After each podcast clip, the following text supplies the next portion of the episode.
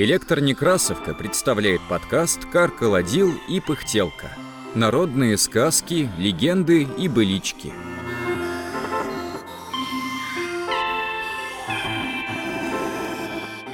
Батрак Алексей. Читает Даниил Купцов. Жил-был царь.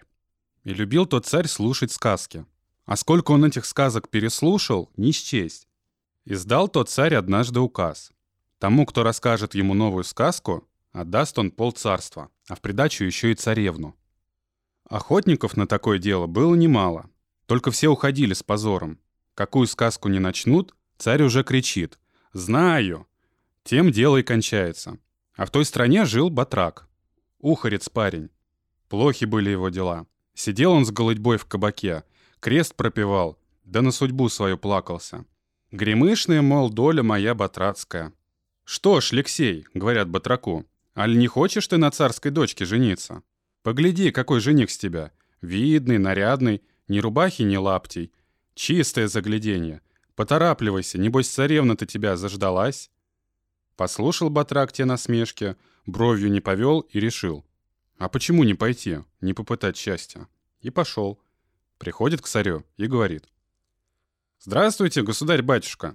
Явился я по вашему указу сказку неслыханную вам рассказать. Извольте меня накормить, напоить, а потом я и начну». Посмотрел на него царь, усмехнулся. «Ну, жених». Рубаха латана, лапти веревочкой подвязана. Тем временем собрались в зал все министры, графья, князья, и вышла из светелки царская дочь, царевна прекрасная.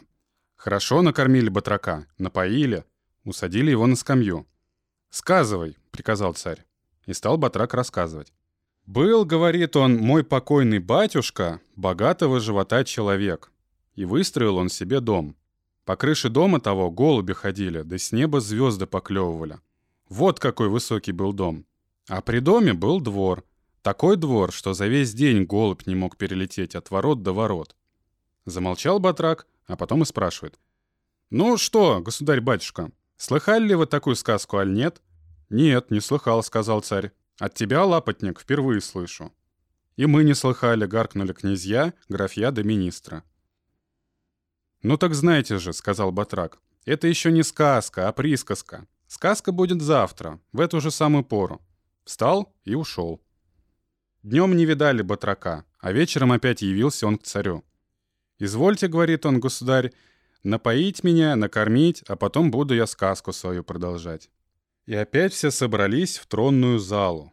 Накормили батрака, напоили, на скамью усадили. «Рассказывай», — приказал царь. И стал батрак сказку свою продолжать. «А как был, — говорит он, — у меня батюшка богатого живота человек. И вот выстроил он себе дом. По крыше дома того голуби ходили, с неба звезды поклевывали. Такой высокий был дом. А при доме был такой двор, что от ворот до ворот за день голубь не мог перелететь. И стоял на этом дворе бык. На одном рогу сидел пастух, а на другом другой. В трубы трубили, в роги играли, а друг дружку в лицо не видели и голоса один другого не слышали. Остановился батрак и спрашивает. «Ну что, слыхали ли вы такую сказку, государь?» Побледнел царь, дрожит весь. «Не слыхал», — говорит. «И мы не слыхали», — гаркнули князья, графья да министра. «Ну так знайте, это еще не сказка», — сказал Батрак, — «это только начало. Завтра саму сказку услышите». Взял шапку, да за дверь. Видит царь, дело плохо.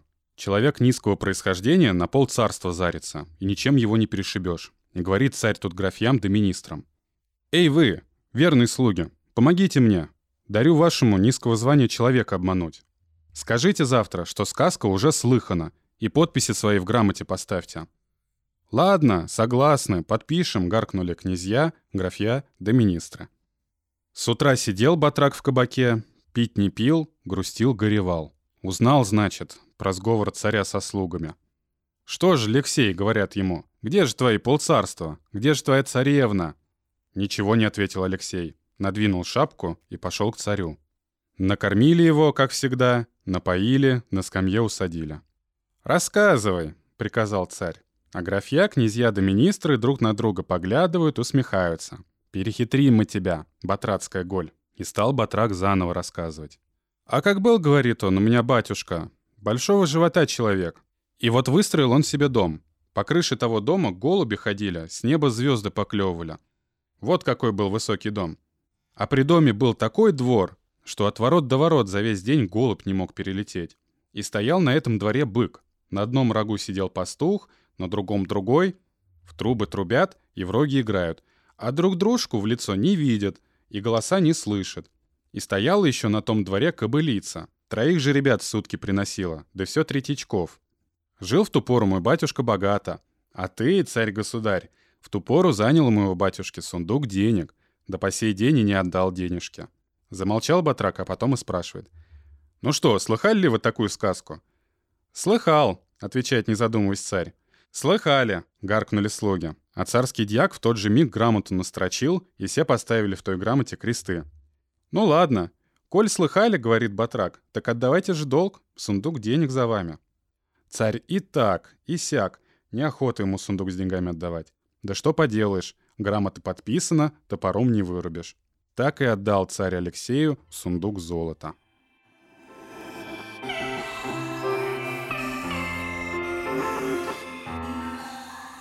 Эта сказка записана в станице Мечетинской Ростовской области в 1936 году. Сказка опубликована в книге «Фольклор Дона и Кубани» в 1938 году.